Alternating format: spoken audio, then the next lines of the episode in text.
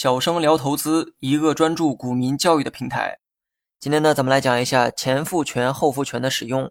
那么今天这个内容啊，它不是什么分析手段哈，更像是一种功能的运用。尤其是对于技术分析人来说，有必要了解该功能的原理。今天会讲复权方面的内容呢，也算是应了粉丝的要求，因为我本人呢，压根儿就想不到还有这个知识点。既然顾客有要求，那我就有必要单独搞一期出来讲一讲复权方面的问题哈。那么复权呢分两种，前复权和后复权。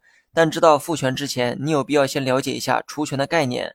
除权的内容呢，之前啊都讲过哈。如果你没有连贯的收听，今天内容呢可能会听不懂。所以呢，建议大家不要遗漏任何看似微不足道的知识点。大家都知道，股价除权之后会出现断崖式的下跌。我在文稿中呢放了除权后的 K 线图，你可以去看一下。由于价格呢被降低，除权后的 K 线图呢并不美观。当然了，这个是次要的，主要的是除权后的 K 线图失去了连贯性，K 线和均线都出现了断崖式的下滑。那么对于喜欢做技术分析的人来说，非常不友好，因为他们呢擅长从图形中寻找股价运行的规律，而除权后的 K 线显然打破了走势的连贯性，更没有规律可言。为了除权之后也能方便的看盘，那么就有了复权的功能。也就是将除权后断开的走势进行修复，让走势呢再次连贯起来。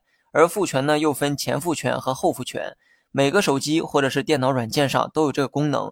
无论你点击哪一种方式的复权，K 线图啊都可以被修复。我们呢先来讲一讲前复权的概念。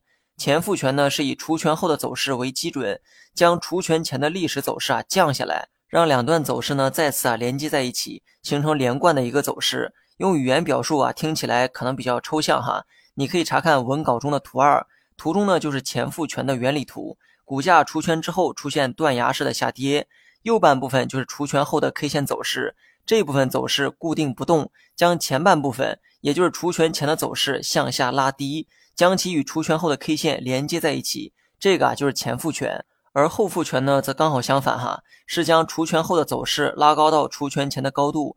也就将除权后的走势向上抬拉，将其与除权前的走势啊连贯在一起。